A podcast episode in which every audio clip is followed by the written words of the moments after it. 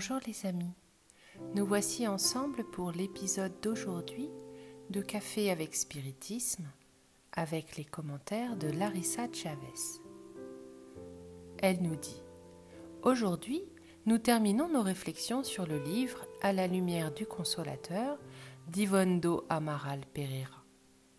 J'espère que cela a été une balade agréable pour vous tous c'est toujours une joie pour moi de partager avec vous le fruit de ces précieuses lectures. Passons donc à l'étude d'aujourd'hui qui a pour titre Après le calvaire.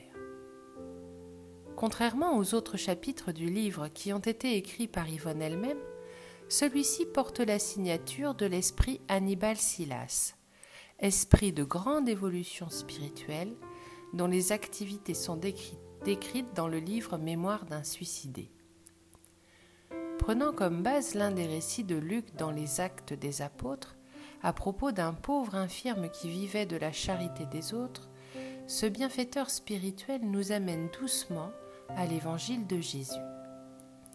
Voici quelques extraits pour toucher nos cœurs et nos esprits. Il était né pauvre, malade et infirme, et avait grandi sous l'humiliation de l'anormalité physique et l'angoisse d'une pauvreté irrémédiable qui l'obligeait à vivre de la compassion des cœurs généreux qui le gratifiaient d'aumônes et de faveurs.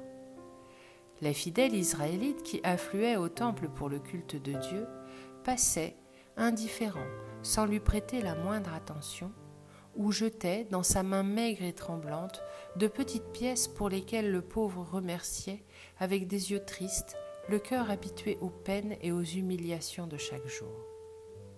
Un jour, alors qu'il était déjà adulte, est arrivé à Jérusalem, venant de Galilée, un jeune homme qu'on appelait Jésus le Nazaréen.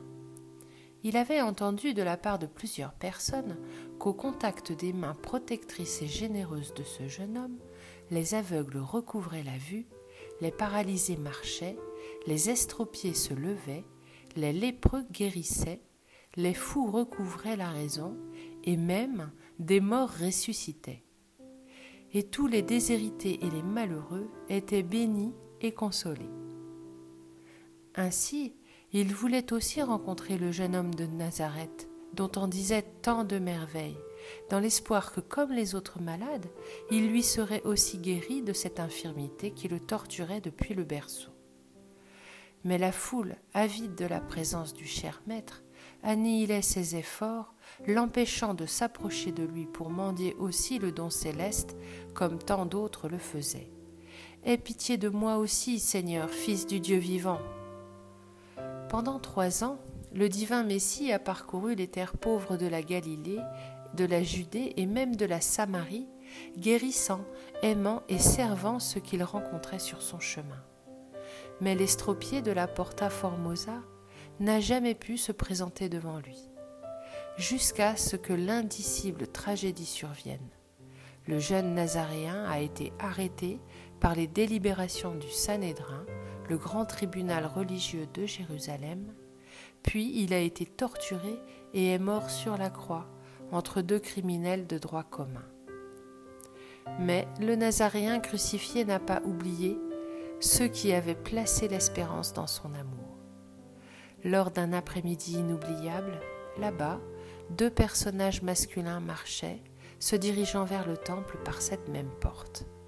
Il s'agissait de Jean, fils de Zébédée et Simon, fils de Jonas, appelé Pierre, tous deux amis les plus intimes et compagnons fidèles du Nazaréen supplicié.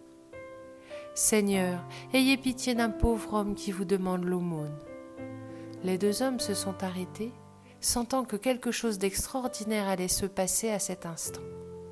Ému, le cœur exalté par une flamme céleste, comme si depuis l'immensité de l'infini, le divin Maître le poussait de ses sublimes vertus, Pierre a posé son regard sur le pauvre, tout comme Jean, le disciple bien-aimé, et lui a dit Nous n'avons pas d'argent ou d'or, et nous ne te donnerons pas l'aumône, mais ce que nous avons, cela nous te le donnons.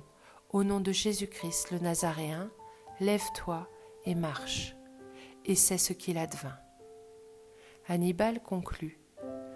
Mon ami, Si tu cultives les dons de l'âme dans la foi, sans le doute, et dans le renoncement au monde pour la communion avec les forces supérieures d'en haut, dont Jésus est le généreux donateur, si tu aimes la bienveillance et que par elle tu veuilles aider et servir ton souffrant,